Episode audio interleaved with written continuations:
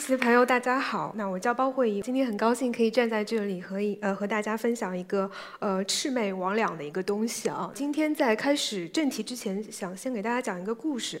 呃，就是我在二零一一年到一五年期间是在爱尔兰都柏林大学呃念博士。那么当时我博士论文的研究对象是一位十四世纪用中古英语，就是比古英语老，但是比莎士比亚的英语现代英语要早两百年这样一种语言来写作的一名呃匿名诗人。那么这位诗人，我们对他的生平几乎一无所知，因为他所有的这个呃全部的作品就是四首长诗，共有六千多行，呃用头韵写成的长诗。然后他只有一份。手稿保留下来，而且这份手稿在呃整个历史上还被烧掉过，呃几乎烧掉过好多次。那么，所以就是到十九世纪中叶才重新被发现。但是他的诗歌成就非常的高，呃，我们因为不知道这个作家是谁，我们只好用这个手稿的名字称呼他，我们叫他珍珠诗人。大家看到的这个图啊，是他原手稿里面的一个插图，呃，一个在沉睡的人。今天我们说到所谓的英国文学之父，大家都会想到是这个坎特伯雷故事集的作者啊，基。弗里乔搜啊，可能有观众知道他的这个作品。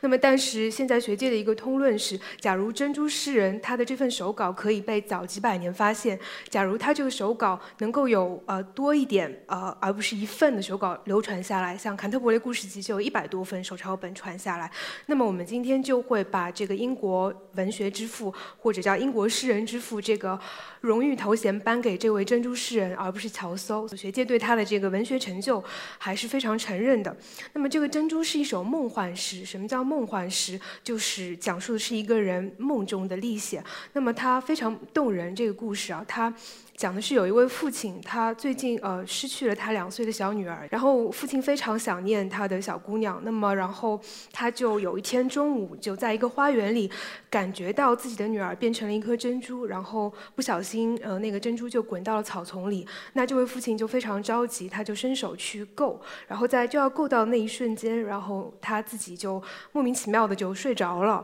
然后他就在梦中呃经历了一种从向下到再向前到再。向上的这样一种三段式的一个历险，那么在这个历险的过程中，他沿着一条河一直在走路。那么河对岸，他就看到了他的女儿，本来是一位两岁的呃小婴儿，但是变成了一位满身佩戴珍珠的呃非常美丽的少女。然后这个少女呢，路上跟他进行了很多神学论辩。那么在诗的最后，呃，这位少女带她的父亲看到了圣经启示录里的新耶路撒冷城，也就是这新约里的上帝之城。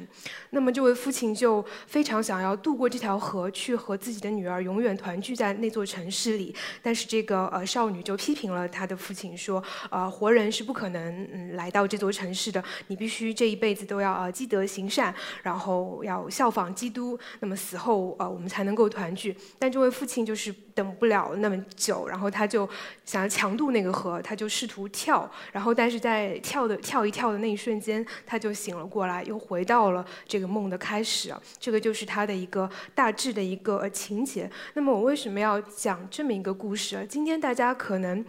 呃，提到诗歌的时候，会觉得诗歌和地图是两个完全不一样的东西，文字和图像也各有各的一个领域啊，他们不是一个可以一起被讨论的东西。但是在中世纪的时候，并不是如此。欧洲中世纪人相信，整个世界都是由上帝的手指所写下的一本图文并茂的大书。那么，图像和文本，他们是互相解释、互相支持，甚至是互相解构的。呃，他们只是理解同一个世界的不同的呃两个进路而已。所以呢，我经过。过了四年的时间，逐行去解读这首诗，当然还有其他的那个六千多行诗。呃，为什么花了那么久？因为它的它的那个呃语言非常的难，它是一个。它是中古英语，但是是西北方言。我们知道，像莎士比亚的这个英语，它是叫早期现代英语，但它是从中古英语的伦敦方言，呃，这么就是流传下来的。所以，我们今天如果读伦敦方言的中世纪作品，比如说像这个《坎特伯雷故事集》的作者乔叟，啊，我们读它，借助一点注释，还是可以猜个七七八八。但是据说，就是连乔叟都读不懂他的这个同时代人这个珍珠诗人的方言，因为他用的是一种靠近威尔士呃地区有一点这个盖尔语。色彩的很这个晦涩的方言，那么所以呃解读完以后，通过一个比较细致的语文学的进入，后来发现非常惊讶的发现，这个诗人在描写这个第一人称的父亲我经历的这场梦中的历险的时候，他所经过的所有的地方，都是这个对应于当时整个英国最著名的一张地图，就是大家刚才看到的那个叫赫里呃赫里福德这个世界地图，又被称为赫里福德世界之布。也就是说，仿佛一个人是用文字的形式，那么这个地图在他这首诗之前五十年左右制成的，呃，是用图像的方式，但是用两两种不同的方式来诉说了同一场个人的精神的从英国一直到新耶路撒冷的朝圣之旅。呃，那么我就把这个研究写了这个十八万字，写成一本英文的学术专著，就是右边这本书。那么我今天跟大家简要的分享一下，呃，这张地图今天看起来好像很丑，跟一个烤干的千层面一样，但它呃当年是彩色的，非常华丽啊，那个有这个嗯蓝色和绿色的大海、海洋等等。那么右上角大家可以看到红海，呃，左边呢这是一个示意图，就是我说的在这个诗歌当中跟它对应的地方。那么这张地图我们可以看到，它其实是这个中世纪最流行的一种地图模式啊范式，我们叫它 T-O 范式。这个 T 指的是这个世界当时欧洲人理解上的世界上三大主要水系，竖着的是地中海，然后这里是这个尼罗河，呃，这边是顿河。这个就是刚才那个地图，呃，左下角放大以后的。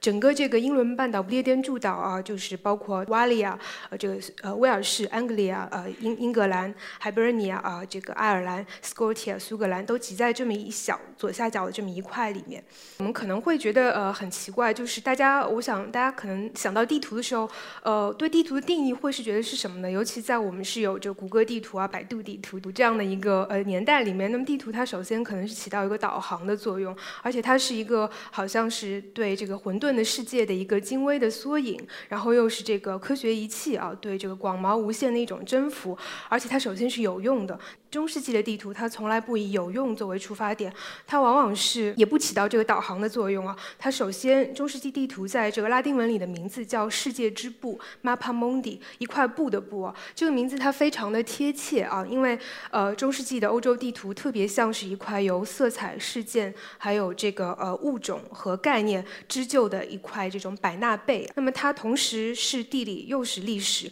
它既是知识又是信仰的产物，它记录着从创世。要一直到人类末日的所有重要的这个精神事件，所以它是既是一种宇宙蓝图，又是个人的一个呃心灵图景。那么，嗯，Mappa Mundi 不只是它的一种名字，中世纪欧洲呃拉丁文里和法语里都没有对呃地图的一个对应的。精确的一个称呼。当然，今天 map 这个词是从这个 “mapa” 这块布过来的。但当时对于地图的称呼啊是这么几个：什么 pictura 图画，tabula 图表 i s t o i r 这个是古法语啊故事，呃 descriptio 啊这个是描述。所以这个顾名思义，大家可以看到，呃中世纪地图它的思维模式首先是一种图文结合的叙事，它是一种故事，就是这个有点像我们今天说的这个绘本，它图像和文本的这个排列方式和它的展现方式。决定了对于同一个世界，啊，它要讲述怎么样的一种不同的故事。那我们下面就来看看最呃主要的六种欧洲地图的这个范式，呃，他们分别都讲了什么故事？呃，最重要的一种、最流行的一个范式叫 T-O 地图，这当然是它的一个模型图，就简化了。大家可以看到这清晰的 T 和 O，上方是哪里啊？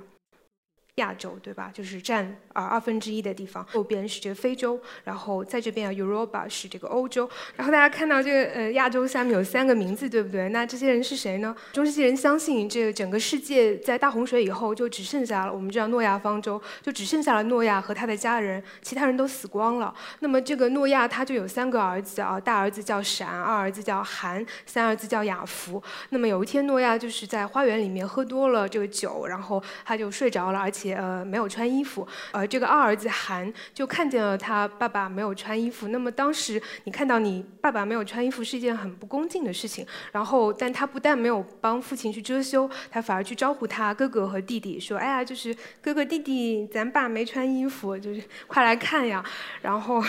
结果但是呃，哥哥和弟弟是知事里的，他们就一听说，就立刻抓了一块被单啊，然后。倒着走到这个父亲身边，然后倒着给他就是蒙上了，然后再倒着退出去。那么，但是在这张呃手抄本上面，因为可能被单那个幅度比较大，不太好表现。他们就是展示自己是蒙蒙面而入，帮他盖上，然后再蒙面而退出。那么这个诺亚呃醒了以后，知道了这些事情，他就非常生气，那么他就诅咒了他的二儿子，说你只能去非洲呃繁衍后代。所以我们都是那个大儿子闪的后代啊，然后这个小儿子得到了这个欧洲，是当时欧洲人最熟悉的一块。那么他们认为最富饶的地方啊，当时最神圣的地方是东方，所以是留给长子的。那么非洲就比较悲惨。那么大家可以，即使从这个最基本的地图范式里，也可以看到，没有任何地图是不带任何价值判断在里面的。它起先，呃，最早说的这样一个简单的故事啊，它就已经是呃传递的信息，就是非洲就是贫穷落后之地啊，就是文明。明的终结啊，就野蛮人的地方，基督徒是不会呃要去那里的。那我们来看这张地图啊，这张非常漂亮，十三世纪的这个英国的诗篇级地图，它依然是 TO 地图，有两个最重要的定位点。我们今天习惯的地图的定位是怎么样？就是呃上北下南，左西右东，对吧？那么整个中世纪的这个圆形的 TO 地图，它是以东方为最高，就是在我们的北方是他们的东方，因为东方非常非常的重要。呃，东方被认为是这个伊甸园所在的地方，那么是人类啊亚当夏娃最初呃出生和堕落的地方。那么所以一个位于地图最高点的一个花园，就特别好的象征了在此之后发生的一切都是一场坠落，都是一场堕落，大写的 The Fall。然后嗯，有各种各样的研究啊，说其实人类的这个文明。中心都是一直在从东方再往西方呃坠落。那么这个地图的呃这个最低点就是这个西班牙啊直布罗陀海峡。东方另外一个它的重要是因为它被相信是呃太阳升起的地方，以及呢基督在呃受难以后他复活在进行末日审判，开启一个新天新地也会是在东方。所以这种 TO 地图上面呢就是基督神就是字面上的驾驭于整个世界之上。呃因此这个东方的拉丁文名字叫 Orion。O R I E N S，然后大家可以想想，我们现在这个东方 Oriental 这个词是不是还有定位的意思啊？Orientation，oriented，那么就是从中世纪地图的定位模式过来的。呃，这个是第一个定位点。那么第二个定位点，可能大家也已经猜到了，就是呃，在刚才的诗中和在这个地图中都是就是这个中心这块点。因为我们知道这个地图呢，它都是呃在一张巨大的羊皮上，为这样一张地图，他们可能要宰很多只羊，然后它是一个死亡的生命啊，但是这个。为了制作地图，他要把羊皮进行各种工序啊，打磨，用尿去泡，然后去毛。所以，如果大家呃像素足够高的这个图来看的话，是可以清晰的看到这个羊皮或者牛皮的这个毛孔的。然后，他又在这个上面用圆规在这个皮上面做了两个圆圈，甚至可以看到那种就是，当然跟我们圆规可能不太一样，但可以看到那个细细的针脚。这张地图有七百多年的历史了，提供了一个活人世世代代所瞻仰的一个世界中心。这个中心就是精神上的中心。对基督徒来说，是哪座城市？就我前面在诗里提过的，对，就叫耶路撒冷。而且这个是地上的耶路撒冷。那么站在这里，你就可以瞻望，往天上看，就可以看到天上的耶路撒冷。那么最奇怪的，也比较疯狂的，比较重口的是这里。这里是哪里？大家还记得这一块地方应该是哪里吗？对啊，就是非洲，这个悲催的非洲。这里放大是这样的，就充满了这些歪瓜裂枣、狗皮叨糟的人间失格的怪物。刚才大家在视频里也看到，什么吃父母的人啦，然后什么狗头人啦、无头无头人啦，他们的一个文字的来源，呃，一部分是这个古希腊拉丁的这种这个古典的图像志、博物志，另外一部分是他们本土的土味的那个土味的志怪传说。就公元一零零零年有一本很重要的古英语的志怪集，有点像我们《山海经》啊，但它叫这个《东方奇谭》（Wonders of the East）。你看这个书名啊，就是。一切这个怪力乱神，仿佛都来自于东方，这样一种异域想象。比如说这个最著名的呃不来梅啊，就是其实就是一个刑天啊，对大家看到学名叫无头人，音译叫不来梅。那么它就是《东方奇谭》里对它的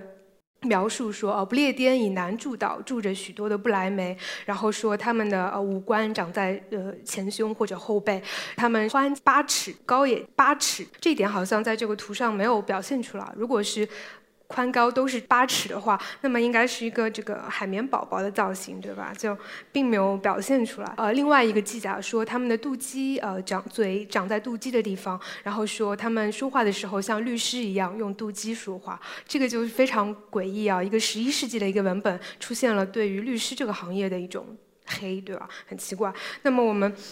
看到一个。下文啊，下面这个是一个加强版的一个刑天，加强版的不莱梅，它的这个腿直接从那个后脑勺呃长了出来，尾巴也长在后脑勺。下一种也是比较可，我个人比较喜欢的一个叫散族人 （Skyapod），这个就是非常适合呃生活在非洲了，因为那个太阳非常的热嘛，所以就是这个大脚底下好乘凉，他们就个人把自己的脚举得很高，然后来遮阳。那么左边大家可以看到为什么要男女搭配啊？遮阳不累，因为你一直。翘着你的脚的话，嗯，很快就会酸的嘛。所以就是他们要就是轮流的，经常是成双呃成对的出现。当然还有其他千奇百怪的各种各样的，我这个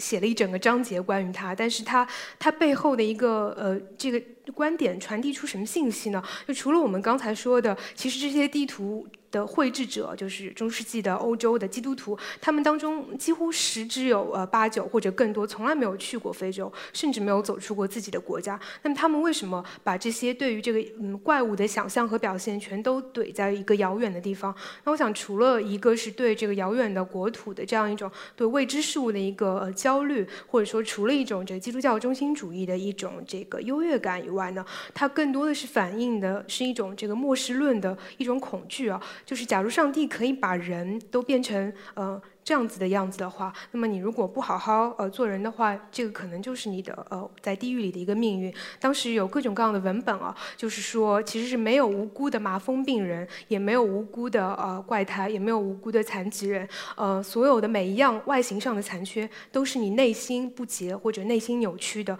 外在的表现。那么这种话听起来在今天好像超级的政治不正确啊，涉嫌歧视，但这是非常典型的中世纪病理学的一个思想，就是你的内心和外在就是说相由心生吧，但是比较极端的一种相由心生的一个办法。T.O. 地图这一大类里，给大家看一张我很喜欢的，制作于这个十三世纪德国的，叫埃布斯多夫地图。它的原件已经在二战当中被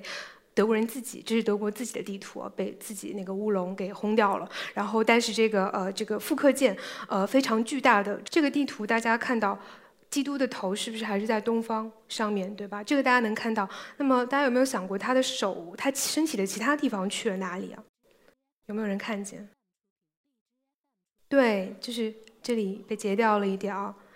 对，就是上帝用整个身体拥抱着这个世界。神学不仅统御着整个世界，神学就是世界。神的身体即世界本身。然后这基督的下面一点地方是伊甸园，大家可以看到啊，这个这个伊甸园也非常的 Q 啊，除了左边有一个异形一样的生物以外，右边这亚当夏娃就树上盘着的是撒旦嘛，对吧？是个蛇，但是它在所有的这种同时期的 TO 地图当中，是唯一一个没有把蛇表现成一条美女蛇的，它是是一个公蛇，然后是有胡子的，但是可惜这个像素有点不够啊，嗯，大家回去可以找找这个像素更高的大图，它是一块这个。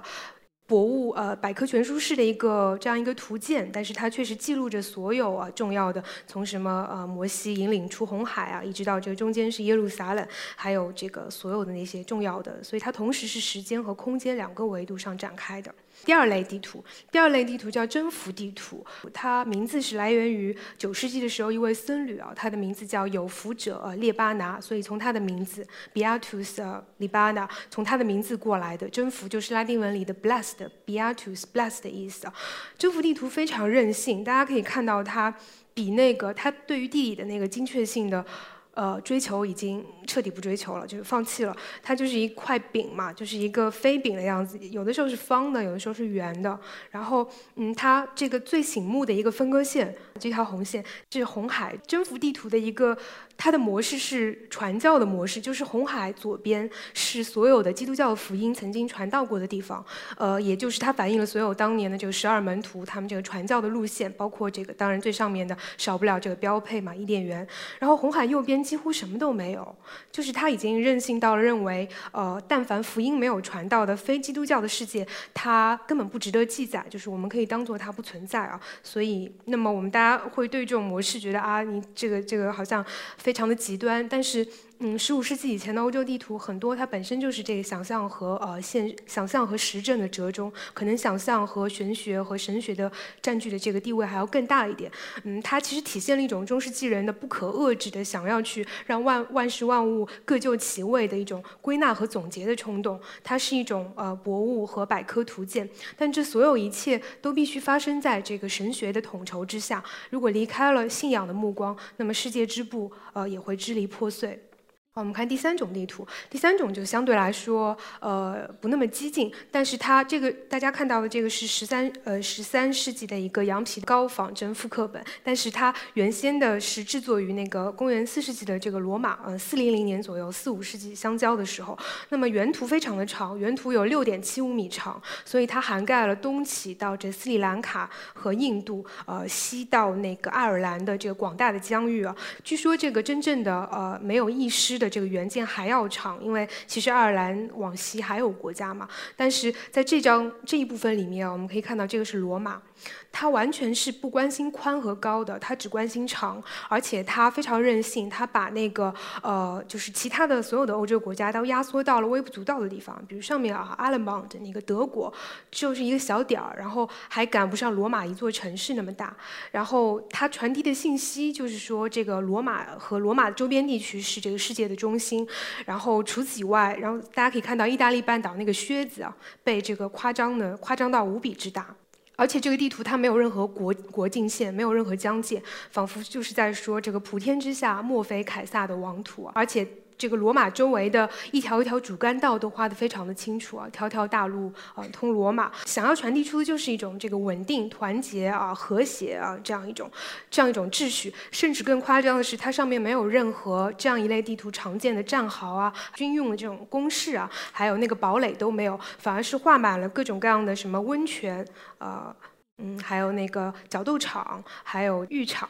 就是，嗯，就传递出来的一切，就是说，好像呃，帝国呃依然在欣欣向荣，有一种粉饰太平的呃元素在里面。那么当时罗马帝国的实情，大家其实听到四零零年左右，应该都知道，早就已经不行了，就是内忧外患。外患是什么？就这个。早就已经被这个日耳曼呃蛮族啊，就是各种不停的在围攻和骚扰。距离他们被哥特人、西罗马帝国整彻底陷落啊，宣告中中世纪早期的这个开始，已经不足一百年的时间了，很快就要亡国了。然后内忧当时非常糟糕，就到处大家各自啊这个拥兵为王嘛。最夸张的一年里面有四个凯撒，都说自己是真凯撒。那么在罗马帝国的这广大的疆域里各自为王。这张地图据说就是挂在其中一个凯撒的王座后面的。所以他保证了每一个来觐见凯撒的人都可以看到凯撒在很稳的说啊，一切都尽在掌握之中啊，我们这个帝国是很好的，没有问题。第四种地图比较简单啊，我们就带过。这个地图大家可能也能辨认出来，因为它其实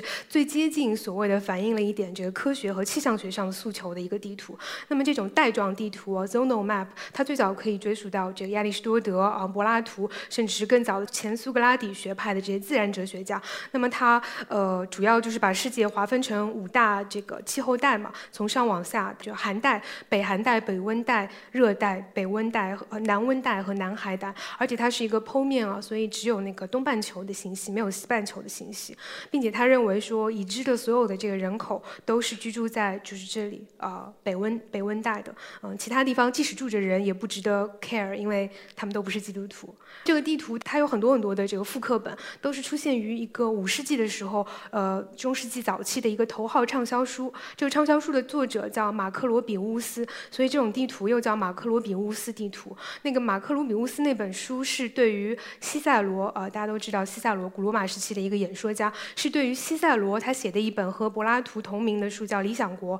是西塞罗的《理想国》的残篇的著书的图注，就是西塞罗的《理想国》残篇叫《西庇乌之梦》，然后马克罗比乌斯的这本书叫《西庇乌之梦梦之》。著书，然后这个图是《西皮屋之梦之著书》里出现的图注，所以这个就是，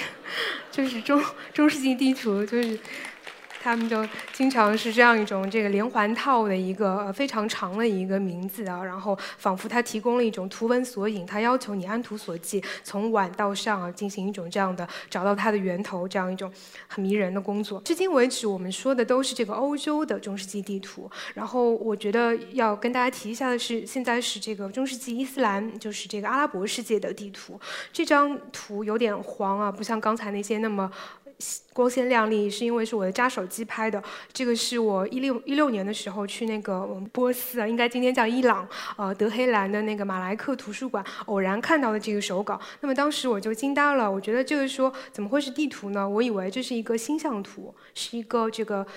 某个河外星星星系的这个星星运动的一个轨迹啊，它完全是一个抽象式的。你看，就是所有的都是一些小彩球嘛，跟抓娃娃机一样。嗯，要不然就是一种什么奇怪的炼金手稿喽，就是都是分子式啊，大家各种那个分子喷来喷去做布朗运动。但是后来就是读了它旁边的铭文，才发现它其实是这个呃典型的一个九世纪的一种这个呃伊斯兰地图的一个范式，就是这个城市或者这个港湾山谷实际长什么不重要，我们只要用不同颜色。的圆圈来标示这里有这个东西就可以了，然后只要大致的表明它的这个相对的方位，然后让当时的这个统治者知道这里有哪些人要去征人头人头税，或者有哪些地方要去呃做点什么就可以了。左边是埃及，右边是伊拉克的地图。刚才忘了说，这个地图的名字叫《道里邦国志》，就是叫呃英文叫 Book of the Kingdoms and Roads。它是一个区域地图集，一片地图叫 Map，然后整个地图集叫 Atlas，就是呃。呃，整个的你要把所有的拼图碎片都拼起来，才可以得到整个呃一个全景。那么，但是我们就是这个展览做得很好，它把这个一片片的碎片还原到所谓的现代的真实的打引号的真实的这个地图上面去了。我们就可以看到，不是我刻意要站在里面的，是因为。没有其他的图可以选了，就是大家可以看到它，嗯，实际上是一个选择性的呈现，就是它跟欧洲地图一样，它有关心的东西，有不关心的东西。地图上的铭文用阿拉伯文写的是叫伊斯兰之境和非伊斯兰之境，那么它关心的同样是两个中心，两个定位点，一个是宗教中心，大家可以猜到在哪里啊？麦家对麦家和它周围的城市都非常的详细，然后另外一个是行政中心，就是巴格达。呃，因为当时这个地图是阿拔斯王朝呃委任制作的，那么阿拔斯王朝也是整个中世纪这个伊斯很长的一段时间里面伊斯兰世界的一个行政的中心。那么它的首都就在巴格达，也是在今天的巴格达。那当时是一个平安治世啊，那和今天的情况可能很不一样。呃，那。所以我回来对那个地图就非常着迷。那回来以后就去这个学习了这个波呃波斯文和阿拉伯文。然后我非常惊讶的发现，阿拉伯文里同样的对于地图的那个称呼没有一个可以跟今天的地图对应的词。他们怎么叫它？要么叫 sulatun，这个是图形，就相当于 picture。然后叫 rasim，这个就是一张画的意思啊，painting picture。然后叫 nuskatun，就是抄本 manuscript。还有就干脆叫 kitabun，书。刚才我们看是九世纪，然后到了十二世纪的时候呢，呃，其实这个伊斯兰的这个势力跟这个欧洲，大家可能知道伊比利亚半岛啊，还有这个西西里半岛，都出现了这个呃宽容或者干脆是这伊斯兰统治啊欧洲的这样一种情况。那么当时在西西里半岛有个国王，一个明君叫罗杰二世，在他的统治下，短短几十年就出现了一种盛世，就是头一次人类历史上头一次，这个穆斯林啊基督徒和那个犹太教徒，他们作为都是。是认单一神，就是你不可崇拜别的神，他们绝对是排斥别的神的。但是头一次他们在他的治下和平共处，而且没有发生任何值得一提的这个宗教迫害、流血事件。那么出现了这样一个短暂的一个黄金时期啊，在西班牙语有一个词，直接叫它叫呃 convivia，啊，就是直译就叫一起生活。那么所以这个地图就是那短短的一起生活那几十年的一个产物。就是国王有一位好基友，那个基友是呃是个伊斯兰的一个大。学者叫这个伊德里希，然后他花了十五年的时间，他结合了他自己掌握的呃阿拉伯地图的这个制图学的知识，就是刚才那种小圈儿、小圆，然后加上了他在呃意大利在这西西里半岛学习到的拉丁和罗马的这个古典制图学的知识，他就整治了呃两三种这个地图学的传统，做成了这样一个区域地图集，是由七十块呃拼图拼成的呃一个叫。书名字又很长，叫《渴望漫游世界者的娱乐》（Entertainment），就是他所感到快乐的事情。那么我们简称叫娱乐。那么所以就是这个娱乐里面有七十块这个地图，大家看到它是一个嗯基督教的世界观和和这个呃伊斯兰教的这个世界观两大宗教体系的这个价值观点的一个整饬、中折和融合。那么这个地图是以南方呃朝上的，呃大家已经可以在里面看到一点现代地图学的一个。端倪了，然后又过了两百年，这这融合进行的更加彻底。他呃用这个伊斯兰的这个地图法的铭文和标志方式，把它定位到一个 TO 地图里面去，并且把南方定位在呃上上方。那么左边这个是呃刚才那个娱乐里面的一个晚期抄本的一个附加的小图，然后右边这个大家可以去看到，在泉州的海外交通史博物馆里，当然不是原件啊，可以看到它的复刻件，巨型复刻件。这个是一本白图泰呃那位旅行家。他也是一位渴望漫游世界者嘛。根据他的这个口述和经历啊，制成的一张这个地图，里面还记录了很这个详细的来中国的那些城市啊，泉州啊、广州、杭州，所有那些商贸的著名的城市都有所记载。所以呃。刚才这个是东方，那么我们现在再往跨过地中海，回到西方，看一眼，呃，这个最后一类地图叫海图。这个海图它又叫航海图。那么顾名思义，它一开始是这个水手呃出航的时候用来寻找方向的一个。其实它的诉求是非常呃实际的，它要有用，它要科学，它要准确，因为不然你就会在大海上迷路。那么这样的一种 Portland chart nautical chart，它最早是在十三世纪的意大利出现的，但是它的一个巅峰时期是在。在这个十六世纪，就大航海时代，当时这个呃欧洲各大这个航海强国，葡萄牙、西班牙、荷兰、英国，都纷纷加入到这个瓜分这一杯羹啊，就是谁先到了那个岛，就跟那个小王子里面那个有一个人啊说，我先想到拥有这颗星星啊，那么这颗星星就是我的。那么所以说，谁先找到这个岛，就有命名权，就有殖民权，就有贸易权。所以这个地图的出发点是相当精确的。我我们今天不讲它的科学属性，但大家假如可以看到它呃这个它的这个经纬。这个是一个根据海图跟陆陆陆地上这个地图的这个诉求不太一样，但是在这种呃秉持自己是非常精确和科学的产物的地图边缘，又出现了非常多的非常疯狂的图像，嗯，就是有大量介于科学和神学之间，介于想象和实证之间的这种生物，那么叫海怪或者叫海兽，呃，大量的出现在这个海图周围。那么有一些我们是能认出来的，比如说这个，大家觉得是什么图啊？鳄鱼，然而它是鲸鱼，balena 是鲸鱼，但它长得有点像鱼精，就是它，我们可以看到它为什么说是鲸鱼啊？就是一个是它拉丁文 balena 标在那里了，一个是它是一个什么？还是双喷喷水啊？就是就很牛的双枪鲸鱼。然后嗯，这个是哎呀，我写出来了，这个是海豚，嗯，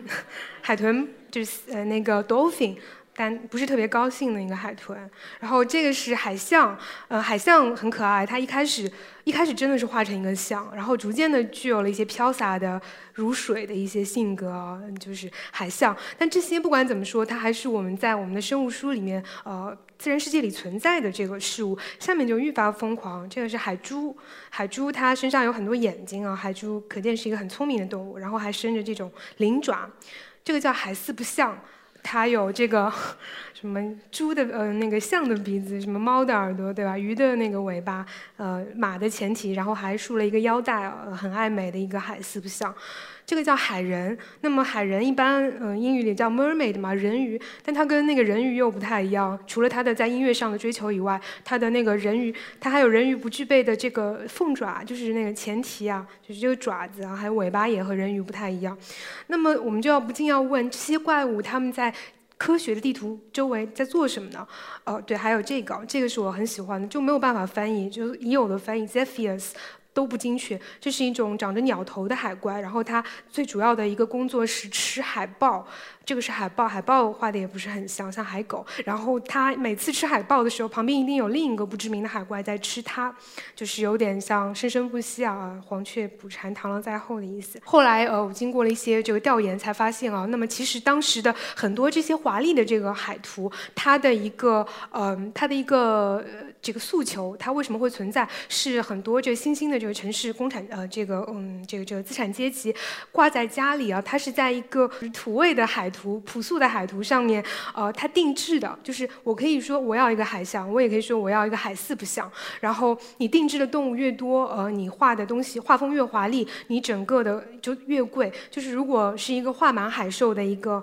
呃这个海图的话，它的这个价格是普通的这个土味海图的十倍左右。那么所以真正的水手他倒不会带那个尺寸那么大的华丽的呃海图去航行啊，这个是挂在家里炫富、土豪炫富用的。嗯，所以他们的这些海受的这个来源啊，嗯，文艺复兴尤其是晚期的那些，就是主要是两本书，一本嗯是这个十六世纪意大利的一个天主教神父啊马格努斯，这个名字也叫海图，但这只是其中一本啊，是很浩渺的一个百科全书式的一个博物图鉴。另外一本叫。呃，寰宇大观是另外一个这个比利时神父啊，奥奇里乌斯做的。那么这个两大源头，还有当然其他的一些古典的图的一个源头。那么这些就呃影响了这个整个西方这个大航海时代的海图的制造。然后随着这个明明清交际的时候，大量的这个传教士来华，他们就随之带来了呃这样的一种海图，并且把里面那些妖魔鬼怪也一起带来了。虽然他们号称自己都是这个科学的呃地图。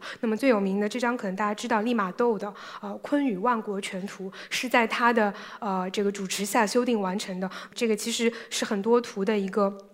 集合。大家如果去仔细看旁边的铭文还有细节啊，会发现。有很多这样的海怪的存在，然后另外最有名的两本，一本是叫《南怀仁》啊，他们都是这个呃呃欧洲人，只起了这个汉名，这叫《昆宇全图》；另外一个叫《哀如略》啊，《直方外记》。这个里面有一段呃这个文言特别有意思，它其实解释了海图的另一种可能的一种逻辑啊。他说：“海中族类不可生穷，自临界而外，凡陆地之走兽，如虎狼犬豕之属，海中多有相似者。”它其实反映了一个虽然是文艺复兴的文。文本，但它反映那个典型中世纪的一个思维模式，就是这个世界是一面镜子，但凡陆地上有的东西，海洋里很有可能就一定有它的对应物。那么这个就把我们又带回了那个地图这个词的源头啊，它是一块布，是一个百纳贝，呃，是一种这个。百科博物的一个收集的这样一个知识和呃历史和时间和空间的一个大集合。那么，嗯，西方制图史上，无论某一种地图它如何声称自己是对空间的呃忠实的还原，但本质上，其实我们。今天已经看到，它最多只能做到的是对空间乃至于对于时间和对呃这个宇宙的一种创造性的阐释，而且这种阐释我们每个人都可以参与到其中，大到世界之部，小到呃我的这本书哦，强行植入广告，这叫善写士刚出版的一本书，然后这本书没有目录，整个目录就是做成了一张地图，是它是基于那个 TO 地图的一个范式啊，东方在东方在上面，然后呢就是呃铭文都是拉丁文的，然后。后呢，所有的这些呃里面涉及的每个作家的出生地，把它用这个伊斯兰地图的这个小圆圈给它表现出来，所以它也是一种交融式的地图。那比如说呃，当时需要解决一个问题，比如我里面涉及到这个是英国，英国这些呃诗人比较多，